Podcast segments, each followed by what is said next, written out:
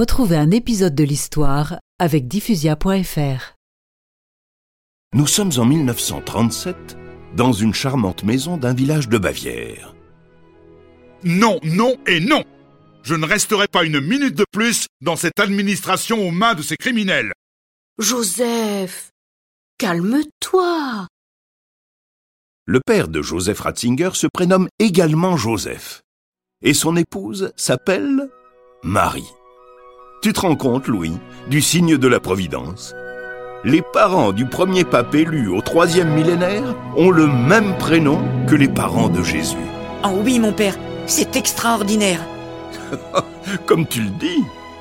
Le couple a trois enfants. Marie, née en 1921, Georges, en 1924, et Joseph, le petit dernier, qui voit le jour dans le village de Markt, non loin de la frontière autrichienne, le 16 avril 1927, pendant la vigile pascale.